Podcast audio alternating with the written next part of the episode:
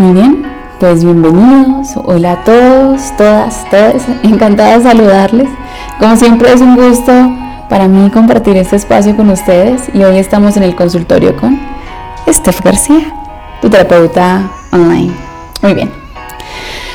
Pues, ¿cómo les parece que en mis redes sociales hay una pregunta muy recurrente y hoy se las quiero aclarar, les quiero dar como un poquito de luz a esas personas que siempre me dicen, Steph, por favor, habla de esto, habla de esto, y es qué hacemos cuando tenemos hijos y estamos en este proceso de separación, cómo hacemos para, pues, para hacer el contacto cero, ¿Qué, qué, cuál es mi forma de proceder, qué debo hacer, qué no debo hacer en estos casos. Pues bueno, hoy les quiero...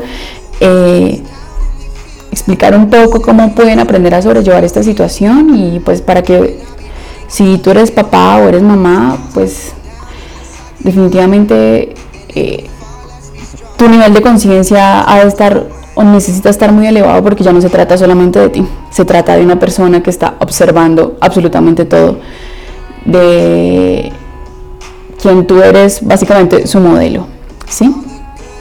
Así que comencemos. ¿Qué pasa si hay hijos? Miren, cuando la persona con quien tenemos dependencia emocional es el padre o la madre de nuestros hijos, la situación es un poco más complicada, ¿sí? Pero no por ello es imposible de resolver, ¿sí? Estamos claros hasta aquí. No cabe duda que en cualquier relación,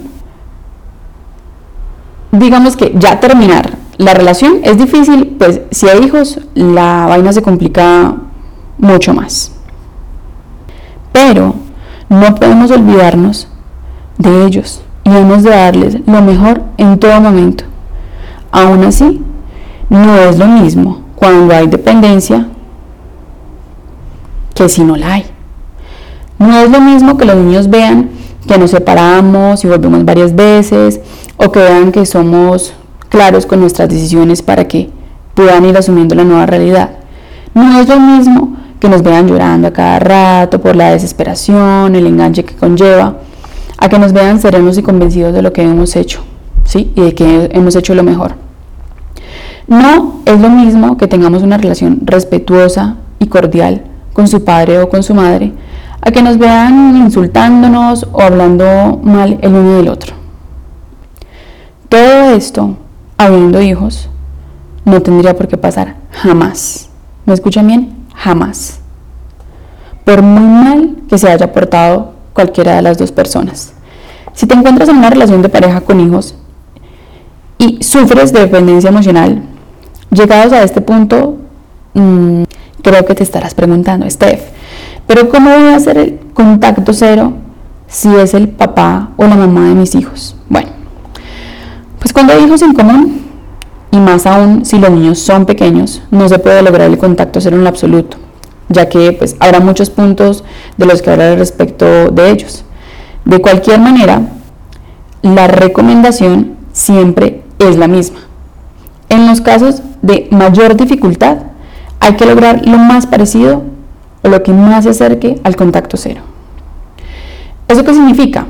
Pues no es que vas a dejar de hablar con esa persona totalmente, no, pero bueno, si ya escucharon mi otro podcast, pues pueden seguir las otras instrucciones, como por ejemplo no seguir a esta persona en las redes sociales, no estar frecuentando los lugares que antes frecuentaban juntos, bueno, eh, escuchen el otro podcast. Entonces sería como tratar de hacer todos los pasos hasta donde más puedan, pero el tema de, pues, de tener que seguir en contacto para hablar del, del pequeño, de la pequeña, pues eso hay que seguirlo haciendo, ¿cierto? Aún así, hay que recordar que estamos hablando de dependencia emocional. Como todos ya sabemos, y como se los he dicho muchas veces, hay un enganche tóxico del que debemos sanarnos y debemos hacerlo por nuestro bien, pero también por el bien de, por el bien de los niños. Ellos nos ven mal, nos ven sufriendo, nos ven discutiendo, nos ven llorando y al estar en la infancia aprenden todo lo que les estamos mostrando y van tomando notas mentales de cuánto sucede a su alrededor y es como si lo fueran como archivando en su disco duro y más adelante lo van a incorporar en sus conductas como si fueran como si fuera algo normal en su día a día y así van a crecer con toda esta información. Así que es muy importante que tengan lo siguiente que les voy a decir en cuenta. Los errores que con mayor frecuencia cometemos cuando sufrimos una dependencia emocional o una ruptura y si hay hijos en común son los siguientes.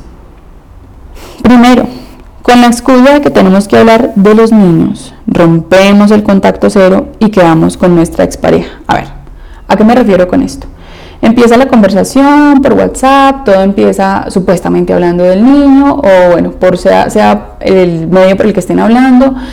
Cuando no sé en qué momento todo se empieza a tornar diferente y se terminan viendo y terminan hablando de la relación y termina eso en otra cosa. Es decir, su hijo se convirtió en una excusa para ustedes volverse a ver. Y al hacerlo, naturalmente, surgen emociones de rabia por lo que ha pasado, con lo que acabamos discutiendo de manera despiadada y al final nos sentimos mucho peor de lo que estábamos antes. Cuando se trata de casos en los que hubo maltrato psicológico y con ello también manipulación, no deberíamos verle ni llevarle a los niños cuando, mm, cuando corresponda. Lo que tendríamos que hacer es encontrar a alguien que lo hiciera por nosotros. Mm, me hago entender, o sea, en estos casos sería muy bueno que ustedes tuvieran una persona de confianza, la abuelita de los niños, la tía, una amiga, una persona que vaya y le lleve eh, el niño a la expareja. En esos casos donde, pues, como les acaba de decir, ha sido como una relación bastante violenta y bastante difícil. Pues porque el simple hecho de encontrarnos frente a esa persona nos puede generar ansiedad, pensamientos contradictorios, dudas de lo que sentimos, lástima hacia el otro, incluso en casos de humillaciones extremas, cuando ha habido manipulación, lo más probable es que el otro intente volver a llevarnos a su terreno, haciéndose la víctima o el desvalido. Así que, como ustedes ya lo saben, necesita de nosotros para mantener su rol. Como ya sabes, si hay un sumiso, hay un amo. Y si hay un maltratador, encuentra y extraña esta situación. Si nos vemos con regularidad porque queremos tener una buena relación como el padre o la madre de nuestros hijos, podemos sufrir recaídas con mayor facilidad y convertir la relación en un ir y venir de reconciliaciones y rupturas confundiendo a los niños que nunca pierden la ilusión de ver a sus padres de nuevo juntos. Así que cuando se dan estas situaciones, como pueden deducir, los más perjudicados son los pequeños. Para ellos no hay nada más tóxico ni difícil que vivir realidades ambiguas. Para un niño es mucho mejor, más sano y equilibrado ver a sus padres separados pero felices y estables y que tengan una buena relación entre ellos, aunque sea mínima que verlos juntos, pero discutiendo constantemente, faltándose respeto y humillándose el uno al otro. Digamos que al fin y al cabo los padres son un modelo, como se los dije anteriormente. Son los maestros que les enseñan cómo debe ser una relación, quienes les aclaran, digamos, lo que es normal y lo que no es aceptable. Lo que viven en la infancia para ellos será lo normal, lo que está bien, y es muy probable que aunque no les guste, lo acaben reproduciendo de mayores. Digamos que por todo ello, el hecho de tener hijos no debería ser un freno a la hora de salir de una relación tóxica con dependencia emocional, sino un acelerador, un elemento imprescindible que de tener en cuenta creo que nos dará la fuerza necesaria para tomar la decisión de alejarnos del otro. No olvidemos que cuando se trata de casos de dependencia, no hablamos de amor, de parejas que se respetan y admiran, sino de relaciones en las que uno, eh, en las que uno como deja de ser y por supuesto no deja ser al otro. Lo maltrata faltándole al respeto y a su dignidad. Por eso hay que salir corriendo de allí cuanto antes. Ningún niño debería vivir una realidad como esa. Muy bien, pero la pregunta es, ¿cómo debemos hacerlo? Bueno, cuando uno decide cortar una relación en la que hay dependencia, pero tiene hijos, es muy común con su pareja. Perdón, pero tiene, tenemos hijos en común con, con esa pareja. Lo ideal es que este tiempo en el que nos vamos a separar lo usemos para estar alejados, valga la redundancia, por un buen tiempo, sin ver al otro.